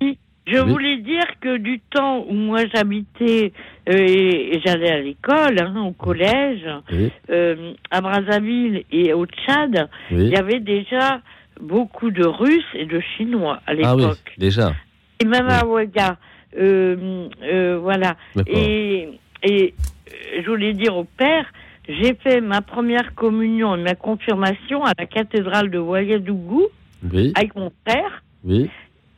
Mon frère, et d'ailleurs, j'ai toujours trouvé ça étrange parce que mon frère avait fait sa première communion avant moi, mais j'ai été confirmée avec Monseigneur Zungana ah à Ouagadougou en 1964 euh, ou 63. Oui. Voilà, à la cathédrale de Ouagadougou. Et, j'ai fait ma profession de foi à ma paroisse, à Brazzaville, au Congo, eh ben. ma paroisse euh, Saint-François. Et vous voyez, tous mes souvenirs, et j'ai été baptisée donc à, à l'église Saint-Joseph. Euh, enfin, euh, Donc tous vos souvenirs sont liés à l'Afrique. Euh, Catherine, oui, Catherine, est lié à l'Afrique et tous mes enfants, tout le monde me reproche que je n'ai pas pris ma double nationalité canadienne puisque j'y ai droit. Mhm. et je veux rester française et j'ai dit si je dois prendre une double nationalité, ce serait celle africaine ou d'un pays où j'ai et ben il y a beaucoup de pays en Afrique, hein. il n'y a pas qu'un. C'est pour choisir entre le euh, Congo. Je canadienne, hein. j'aime mieux la chaleur que le froid. Bah après, c'est une histoire de goût. Mais alors, Catherine, est-ce que, est que dans le euh, bilan de cette année, vous verriez quand même une petite chose euh, en dehors des naissances? Est-ce que vous verriez une petite chose lumineuse quand même que vous avez vécu ces derniers mois? Lumineuse, si vous voulez. Oui. Que, Comme un beau soleil africain, là, bien chaud. Enfin, je veux dire que les chrétiens sont quand même euh, euh, actuellement c'est très difficile pour être chrétien dans le monde entier. Je ah dirais. Hein. En France aussi, vous trouvez? En Europe, oui, en France, oui. particulièrement, et de transmettre sa foi, même des à ses petits enfants, à ses enfants. Alors ça, c'est pas très positif. Hein. Moi, j'avais dit un point très positif. Hein. très, très positif. Hein. Là, non, mais j'ai été catéchiste 15 euh, ans. Oui, je me souviens. Euh, mais qu'est-ce que vous voyez euh, comme là, cette année, dans les quelques mois qui, voilà, nous ont précédés Est-ce que vous voyez quelque chose de très lumineux? Très lumineux, c'est quand même très difficile avec tout ce qui se passe. Oui. dans votre vie à vous? Mais dans ma vie à moi, bah, c'est les petites choses quotidiennes. Bah, dites-nous, c'est important. Euh, euh, vous voyez, euh, bah, je sais pas, dans les petites joies que je vois, mes enfants qui me font rire, mes petits-enfants qui, qui, pareil, me, me, quand je les vois de temps en temps. Quand ils oui, vous rendent heureuse. Alors ça, vous euh, l'aviez déjà dit que c'était la, la, la joie. de ma belle-mère qui a 98 ans, qui est encore là mais en maison de retraite en Loire-Atlantique, là, à côté de Nantes. Euh, et ma mes tantes, mes deux tantes et ma belle-mère, qui est ma tante, parce que je suis mariée à mon cousin Germain. Ouh là là. Ouh là là. Un train familial. Le fils de ma, la sœur aînée de ma mère. Oui. Et moi, je suis ben, la fille de Janine, et lui, sa mère Maria. On, est on a fêté nos 42 ans de mariage le 26 décembre. Ah oui, 42 ans. Ah bah voilà, voilà, un point solaire. Voilà. Ça c'est pas mal ça, 42 et années de mariage. malgré des hauts et des bas, ben, on est rendu, on, arrive à 42 ans de mariage. Ça c'est une vraie vocation, hein. c'est une vraie vocation. Il y a des hauts, il y a des bas, mais parce qu'on a eu des, des, moments difficiles, bien, sûr, hein, bien sûr, les, euh, les, traverses, euh, et ben il y a des moments, euh, ça va, il y a des moments, oui, oui. Ça c'est des bas. Oui, oui, bien sûr, bien sûr, bien sûr. Et 42 ans, ben quand même, on vient le 26 décembre, là. D'accord. Bah c'est. On s'est mariés à Nantes. Est-ce que vous avez fait une belle fête pour vos 42 années de mariage?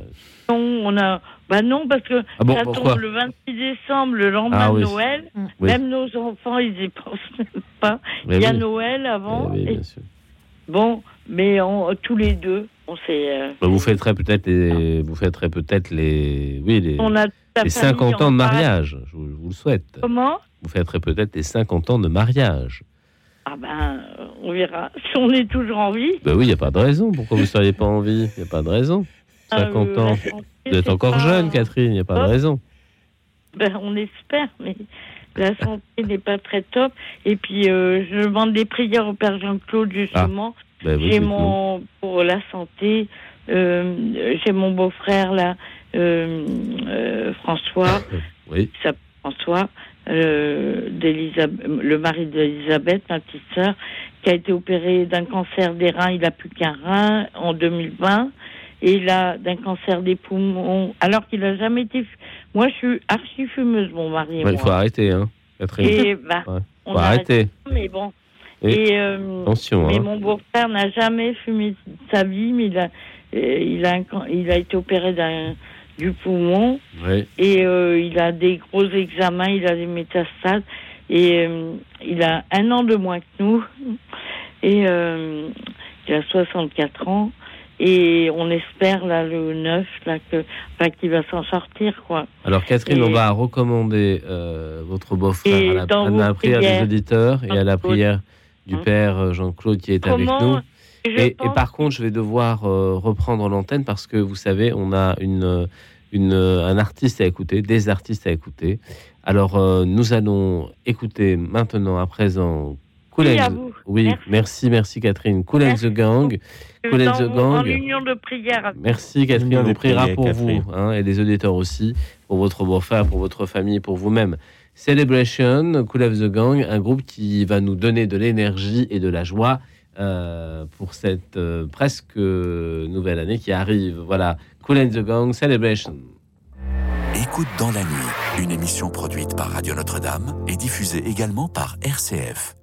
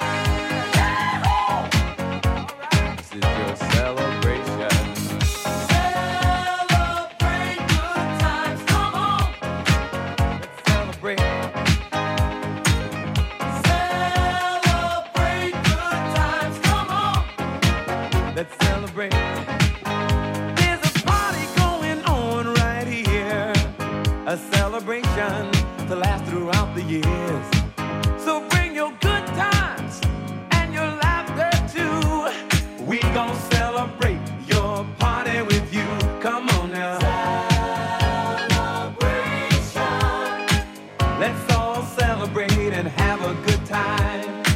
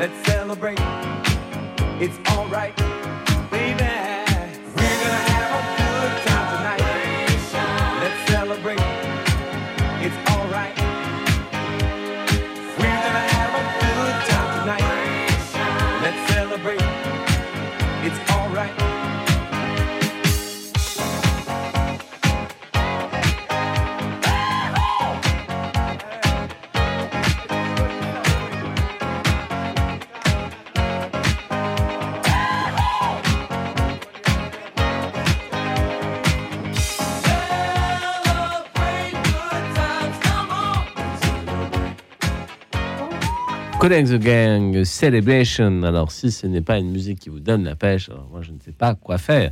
Celebration, Collect the Gang. Voilà, on se disait euh, en antenne que la vie, euh, de temps en temps, nous marquait plus dans ses côtés négatifs que dans ses côtés positifs. Et que quand on fait un bilan, quand on essaie de faire un équilibre, eh bien, on voit euh, quelquefois que le mal ou ce qui est difficile dans la balance pèse un peu plus lourd, mais il y a aussi des choses qui nous font réagir et qui nous donnent envie de nous réjouir euh, dans ces événements, dans ces micro-événements, si l'on veut. Euh, l'amitié joue un très grand rôle, les interactions, bien sûr, avec les gens qui nous entourent, mais l'amitié nous porte beaucoup. Alors, pour témoigner, vous pouvez nous rejoindre au numéro suivant 01 75 42 92 68, 01 75 42 92 68, et par notre adresse mail auditeur au pluriel radio notre-dame.com. Je rappelle ce soir le thème de l'émission quel bilan tirez-vous de votre année? Alors, je me tourne vers Jala. Oui. Jala, on a vu que le soleil de l'année, ça a été la naturalisation, Oui. puisque ça correspond à un processus attendu Mm. et que ça vous a fait beaucoup de joie, euh, joie partagée par vos amis d'ailleurs. Oui.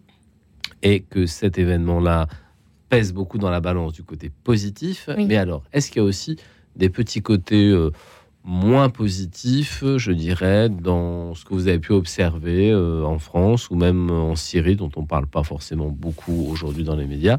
Est-ce qu'il y a des petites choses quand même qui sont un petit peu plus difficiles euh, pour vous en ce moment quand on regarde, par exemple, vue d'Europe, euh, la, la Syrie? Bah, ce qui se passe en Syrie, moi, ça me touche personnellement, ça m'attriste, euh, c'est très dur. Euh, je souffre avec eux, euh, surtout euh, que je vois de plus en plus de chrétiens, en tout cas, moi je parle d'Alep, Oui. veulent partir, surtout après le séisme. Donc certains sont. bah, C'est les conditions de vie qui poussent les gens à vouloir partir parce que ça Exactement. devient difficile. Exactement. En fait, je vais juste vous donner quelques chiffres pour que un peu vous compreniez parce que c'est c'est très choquant. En fait, euh, en fait, quand on n'y connaît rien, c'est ben, voilà, on se dit bon bah voilà, c'est la guerre. Mais en fait, c'est juste que euh, bah il y a juste avant la guerre, en dollars, c'était 46 livres syriennes. Aujourd'hui, aujourd'hui, en dollars, c'est 14 300 livres syriennes. Vous vous rendez compte Ah oui, il y a une certaine dévaluation de la monnaie. Ouais, donc en fait, euh, sachant qu'en 2020, juste un peu avant que les sanctions commencent, mm-hmm. euh, c'était 2200. Euh, donc, c'est euh, presque multiplié par 5, 6. Euh, oui, donc en Syrie, il y a le problème de la monnaie, il y a le problème de l'occupation américaine, si on peut dire. La présence, on va dire, américaine. Il y a le problème que, euh, effectivement, les richesses du pays sont détournées vers l'extérieur, le pétrole notamment, vous parlez également du blé. Est-ce que le problème syrien ne s'arrêtera pas quand les bah, quand les nations décideront effectivement que l'argent du pays doit retourner à la population, que les Américains doivent rentrer à la maison. Non, mais bien sûr, en fait, euh, en fait, alors pour moi, bon, bah, je vais un peu euh, simplifier les choses. Là, on parle des choses un peu négatives. Hein, on est bien d'accord. Pour moi, en fait, euh, l'idéal, ce serait que les Turcs et les Américains rentrent chez eux bah, ils n'ont mhm. pas de place euh, chez nous puisqu'on ne les a pas invités. Donc, ils sont là d'une façon illégale. Et euh, bah, en fait, qu'on arrête ces sanctions, ces sanctions européennes et américaines euh, contre la Syrie pour qu'on puisse, nous, survivre. Et déjà, en fait, ça, bah, l'Occident aura moins de problèmes avec les Syriens puisque les Syriens ne viendront plus en Occident. Donc, c'est gagnant-gagnant pour tout le monde. Et en fait, euh, bah, ce sera aussi, en fait, comme vous dites, que nos, bah, en fait, nos richesses restent chez nous. Donc, euh, en fait, euh, si, si je vous disais avant combien on avait, on, on, bah, on avait de, tonnes de blé, et maintenant combien on en a, bah, vous, serez, vous serez vraiment choqués. En fait, aujourd'hui, le seul souci, c'est que bah, les, les, Syriens gagnent une dizaine d'euros, une dizaine de dollars par mois, quoi. et on ne peut pas survivre avec ça. Sachant que bah, on n'a pas d'électricité, on n'a pas de gaz, on a la liste de ce qu'on n'a pas est énorme et personne n'en parle. et les conditions de vie sont très très difficiles et ça pousse les gens à partir, bien sûr. Donc en fait, euh, moi ça me bah, ça m'attriste et c'est pas juste ça m'attriste, c'est en fait c'est vraiment comme un, poignard dans, dans le cœur à chaque fois que j'y pense.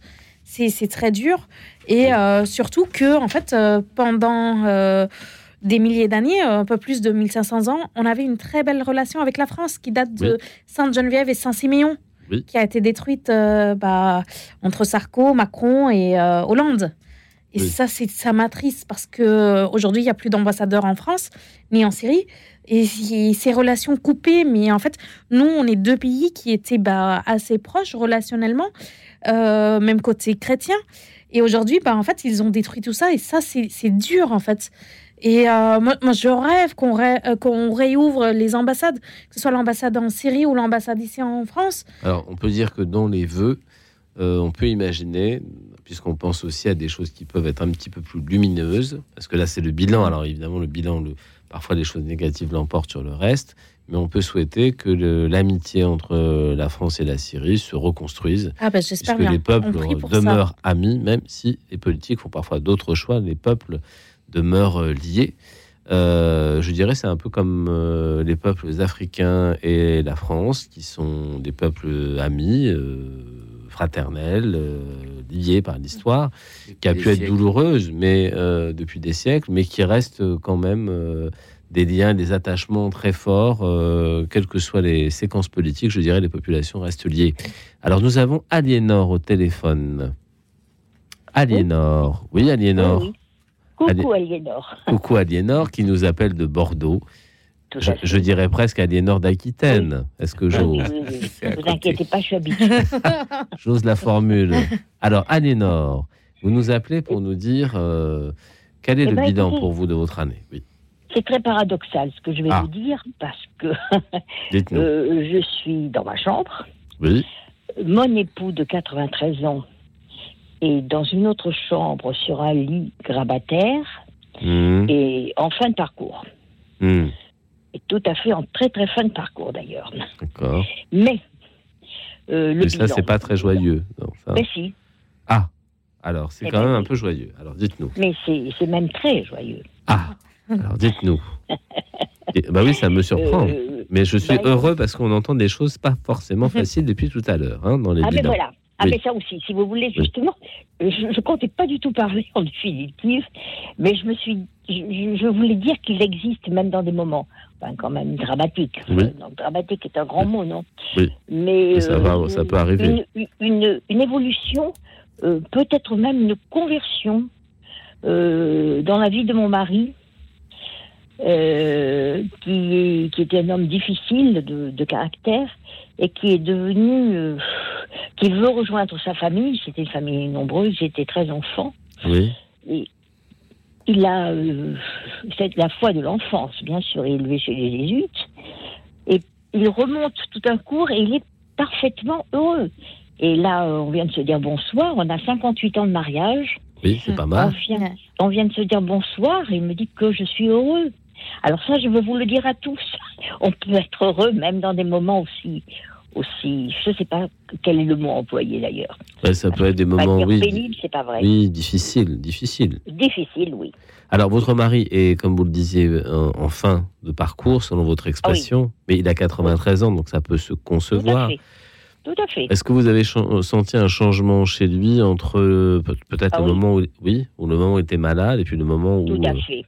Alors, comment ça s'est passé, cette transformation, ce changement? Ben, Écoutez, euh, ça s'est passé, je n'en sais rien, moi j'ai prié.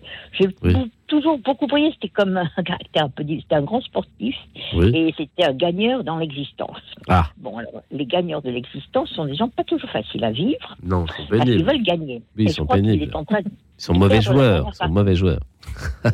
oui, c'est ça. Ils supportent pas la défaite. Voilà. Je connais ça, je connais ça. C'est très compliqué. Ah oui, je lutte, je lutte, je lutte. Bienvenue au club. Bienvenue. J'ai jamais, j'ai toujours détesté perdre. Ça, c'est eh ben, insupportable. Eh bien, écoutez, je, souhaite qu'il vous arrive ce qui arrive à mon époux. Ah non, non, non, merci, ça va aller. non, je vais vous dire. Je vais vous dire pourquoi. Parce qu'il est conscient d'être un gagneur. Oui. Il le dit, il le formule. Oui. Mais que c'est son dernier match. Ah. Et qu'il y a eu jusqu'à présent, il y avait un tie-break. Il ah. vient de perdre. Ah, c'était un joueur de tennis alors, si j'ai bien eh ben, compris. vous avez tout compris. Ben euh, euh, mais je crois qu'il y a cette force de vie qui le maintient d'ailleurs euh, un petit peu encore. Et il y a la prière. Ah. La prière, il est dans une famille nombreuse. Il va rejoindre ses frères et sœurs qui l'attendent, ça c'est sûr. Nous avons un, ami prêtre qui vient nous voir régulièrement. Oui. Et ça nous a, ça donne à, à la maisonnée, puisque j'ai un fils aussi euh, bipolaire qui vit aussi avec ah. nous. Mais ça donne une ambiance sereine. On est. Et, et, ah, alors vraiment, alors ce que je veux dire à beaucoup de monde, si ça peut servir, l'humour ah. est une merveille dans l'existence. Oui. Alors. on n'en a pas beaucoup parlé ce soir. On n'en a ah, pas beaucoup parlé, mais c'est très important. Oui. c'est vrai. Ah, l'humour, c'est formidable. Et puis moi, peut-être j'ai la, euh, j'ai la, euh, la vocation au bonheur. Hein, ça, je crois que je suis inconditionnel, gay et optimiste. Oui, vous, voyez les choses plutôt, plutôt le verre à moitié plein ah ben que le verre à moitié vide. Oui. Ah ben oui, non, parce que c'est compliqué. Vous savez, un fils bipolaire et un mari qui va mourir, c'est quand même pas très très drôle. C'est pas hyper marrant, non. Ça, non, c'est oui. Absolument. Mais vous voyez euh, dans cette ah situation quelque chose qui peut être ah, aussi... mais, presque, presque lumineux. Hein. Presque lumineux. Ça paraît ah, excessif à beaucoup de monde ou surprenant, mais en tous les cas, c'est mon expérience personnelle. Votre mari est un homme de prière, un homme de foi. Oui. Oui, mais ça change tout, peut-être. Ben oui. oui, mais oui. Euh, C'est-à-dire qu'on a la foi, euh, les choses ne sont pas les mêmes. Euh, les caractères peuvent euh, se transformer euh, parce qu'on sait qu'il y a quelqu'un avec nous, au-dessus de nous, en ah nous, et ça change, ça change profondément les choses. si vous, Aliénor, si vous deviez donner un, petit conseil pour ces bilans de fin d'année à nos auditeurs en ce qui concerne la vie et en ce qui concerne le bilan de cette année, mais même peut-être des années en général, quels sont les petits conseils, les petites recettes que vous donneriez pour essayer de vivre euh, le plus heureusement possible? Bah écoutez, vous avez dit vous-même, là, le verre à moitié vide, à moitié plein. Euh, moi, il est, il est très souvent vide, mais je le, rends, je le remplis très rapidement. Alors justement, comment vous faites pour remplir votre verre à moitié vide? Alors je vais vous donner, je vais vous donner un truc que m'avait donné euh, pas du tout un prêtre, mais un psychiatre, parce que j'ai été ah. aidée quand même au moment de, problèmes un peu lourds. Euh, de, nager, je suis dans l'eau, je nage, je vais couler, et puis hop, je vois, oh là là, je vois une balise. Alors, vite, vite, vite, il faut, il faut s'accrocher à la balise qui est en vue. Et on, et on vit, la vie, elle est faite de ça, de savoir voir les balises qui se présentent à nous. Euh, Alors, les balises, ça peut être euh, qui Ou ça peut être euh, quoi? Ça peut être des amis Ça peut être. Ça peut être. Alors, moi, j'appelle ça mes petits cailloux qui se présentent. Ouais. je sais pas. Il faut savoir les voir, je crois, sur tout ça. Parce que les voir, je crois que je ne les ai pas toujours vus. mais plus mes complications devenaient importantes, et plus ils se présentaient, mais de façon tout à fait naturelle. Bah,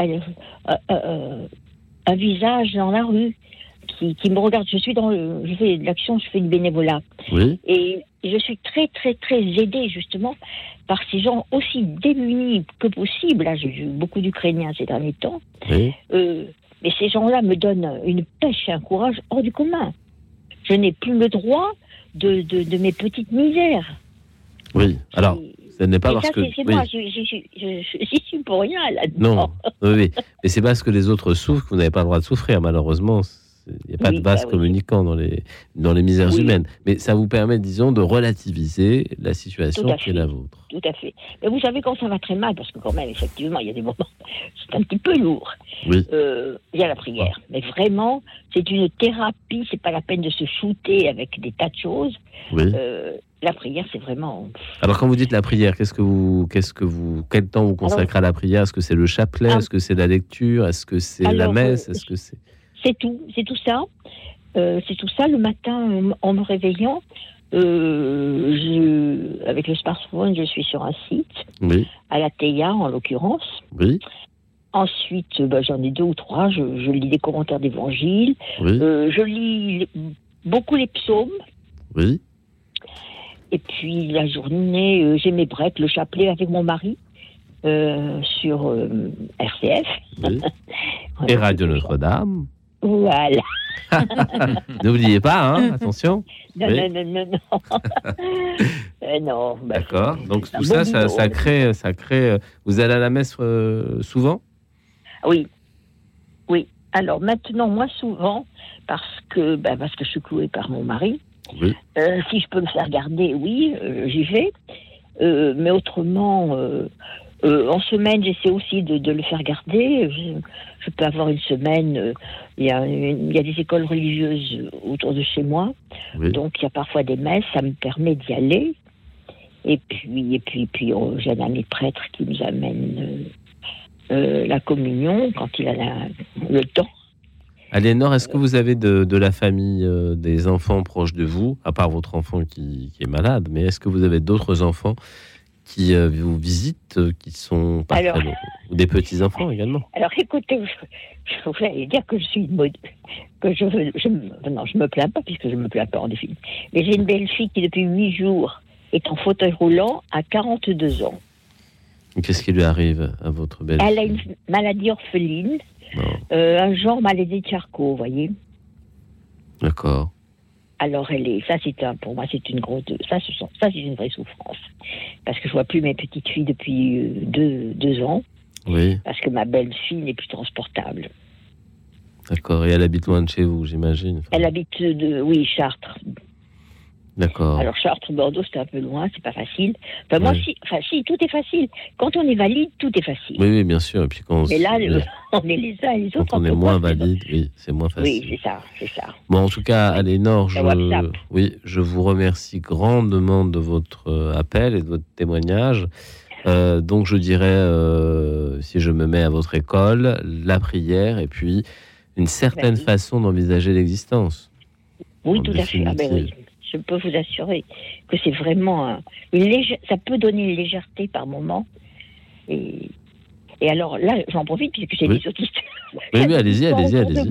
Allez-y. Euh, priez pour moi, hein, parce que demain matin, je ne sais pas si on sera toujours deux.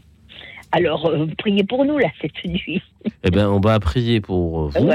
Et on va même demander au Père Jean-Claudier là, de prier spécialement pour vous. Ah, mais j'y compte bien.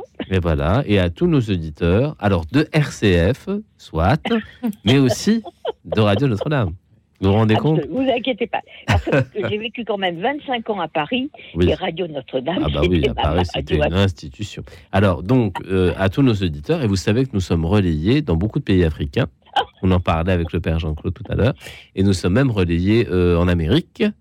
Euh, en Amérique du Nord, et puis aussi un peu en Guyane et dans les Antilles françaises. Et, ah, ça en fait du monde. Donc ça en fait du monde. Ben, en tout cas. Et, et, alors, je fais une toute petite parenthèse, puisque vous avez abordé le problème de l'Afrique. Oui. Et là, après, je me tairai parce que je ne veux pas monopoliser l'antenne. Oui. Euh, quand j'étais élève des, des religieuses de l'Assomption, oui. Euh, les Dames de l'Assomption à, à, Bordeaux, enfin à Paris, il y en a partout. Et il existait, je ne sais pas si ça existe encore actuellement, euh, quand j'avais 20 ans, alors ça fait très loin, euh, il existait une une, une voie qui pouvait, euh, on pouvait devenir missionnaire auxiliaire Assomption. AMA, ça s'appelait les AMA, auxiliaire missionnaire Assomption. Je crois que ça n'existe plus. Je ne euh, suis pas assez spécialiste pour vous dire. Oui, mais alors, bon, à moi, à 18 ans, hop, le bac en poche, je pars en Afrique, je pars euh, missionnaire en Afrique. Oui. Voilà. Alors ça, c'était, je crois que c'était quand même une bonne idée.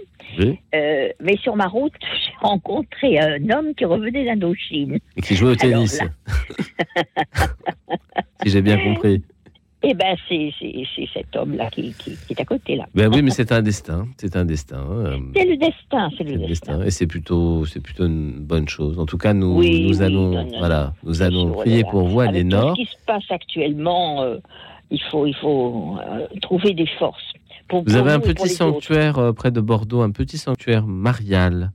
Oui. Notre-Dame de Verdelais, si j'ai bonne ah, mémoire. Ah, bien sûr. Alors allez-y, allez-y et priez. Plein de pèlerinages, moi. Ah ben, alors continuez, allez-y et priez, parce que j'ai découvert Bordeaux cet été et ce sanctuaire en particulier que je ne connaissais pas et qui m'a beaucoup plu. Il y a un euh, chemin de croix extraordinaire, oui. Et il y a la tombe de mon ami Toulouse-Lautrec. Et eh oui. Et oui. c'est un lieu que j'aime. un bel endroit. Voilà, que j'aime beaucoup. Merci Aliénor euh, de votre appel et nous vous confions à la prière de tous nos auditeurs et, du Père Jean-Claude. Merci, merci, merci, à vous. Merci, bravo pour vos émissions. Merci beaucoup Aliénor. Merci.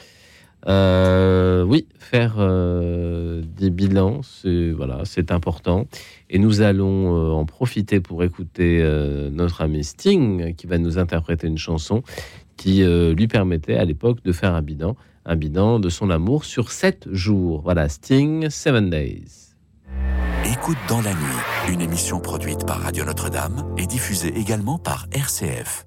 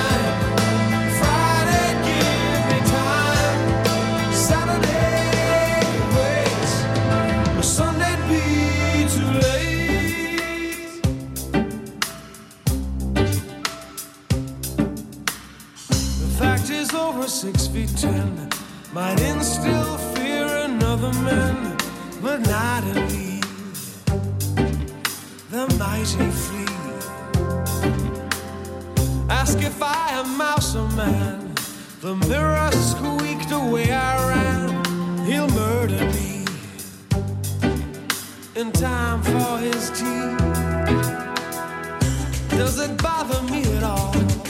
My rival is Neanderthal. It makes me think perhaps I need a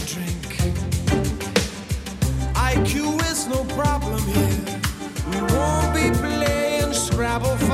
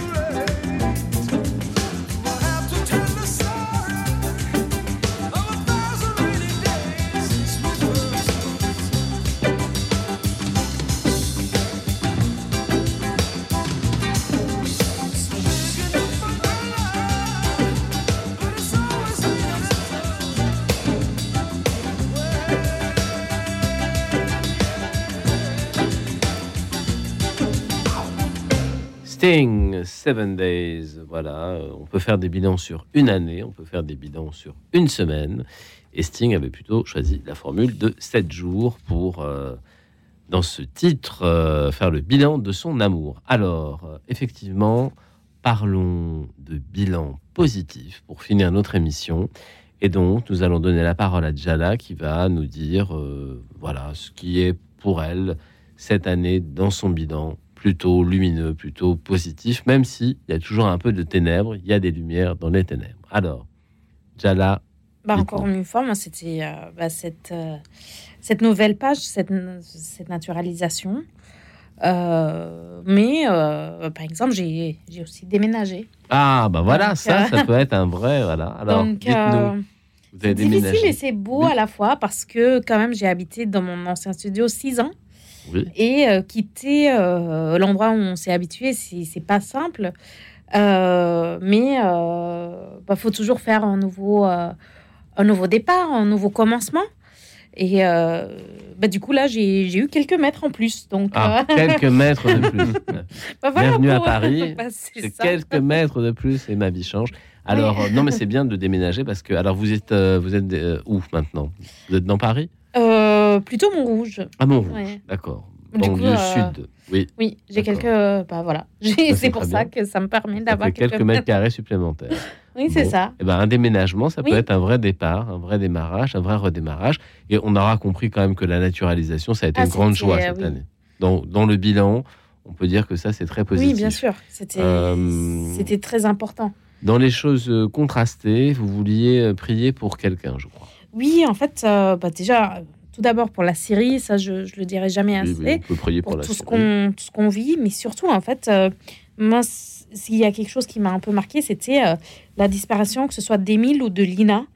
Euh, Émile qui a deux ans et Lina 15 ans. bah, en fait, pour leur maman, pour leurs proches, pour leurs amis, bah, peut-être pas, je sais pas si le petit Émile avait, avait des amis à deux ans, mais en tout cas ses proches, ses grands-parents.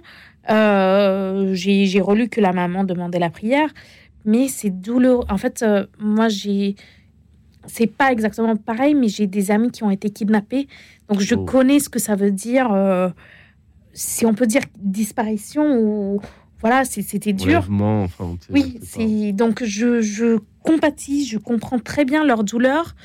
Euh, moi, mon ami, il avait une vingtaine d'années. C'était à cause de sa foi parce qu'il était chrétien. il a été libéré, mais je connais d'autres personnes qui, à ce jour, n'ont pas été libérées, comme certains évêques et prêtres d'Alep ou d'autres personnes que je connaissais. Et on Alors, enlevé parce que chrétien, qu'est-ce que ça veut dire? Enlevé par des gens qui ne sont pas chrétiens, bah, qui n'aiment pas les chrétiens? bah, C'était euh, par des. Euh, bah, des, groupes islamistes, donc. des islamistes, des musulmans fanatiques. ouais, donc en fait, il avait un prénom chrétien, et du coup, on l'a fait descendre du bus lorsqu'il quittait Alep. Euh, et euh, il a été euh, kidnappé quelques semaines. D'accord. C'était, c'était... Mais il a été, heureusement, oui, heureusement, bah, contre sanction, pas, sanction, contre rançon. Mais je connais d'autres personnes où. Ils n'ont pas été relâchés. On n'a pas de nouvelles. Et dont on n'a pas de nouvelles. Alors là encore, balance, contraste, quelqu'un qui est arrêté, persécuté mm. parce qu'il est chrétien, mais qui est libéré contre une rançon, et puis peut-être d'autres pas. Alors toujours ce bilan à la fois positif et négatif. En tout cas, pour vous, Jala, on retiendra votre déménagement, ça c'est heureux, ça c'est positif. Et puis, euh, et puis euh, bah, cette naturalisation qui correspondait aux vœux de votre cœur. Père Jean-Claude, alors, chose positive. Alors maintenant, on veut du positif. oui. Alors, bon, je pense quand même que euh, ces années d'études que j'ai passées ici, enfin que je suis en train de finir maintenant euh, ici en France, c'est quand même quelque chose de positif. Oui, alors ça se finit quand? Au mois de juin?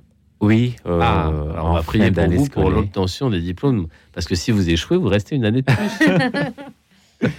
donc non, je pense pas que vous allez échouer. Alors donc, donc ça c'est plutôt tout un parcours euh, oui académique, Tout à fait. si on peut dire universitaire, ça c'est très positif. Et puis au bout de ce parcours, euh, qu'allez-vous faire? Est-ce que vous restez en France? Est-ce que vous retournez au Bénin? Comment ça se passe? Non, je retourne au Bénin parce ah. que je suis venu pour une mission. Donc euh, quand on a fini sa mission, il faut, faut savoir partir. Voilà. Est-ce que ça va être une joie pour vous de retourner au Bénin?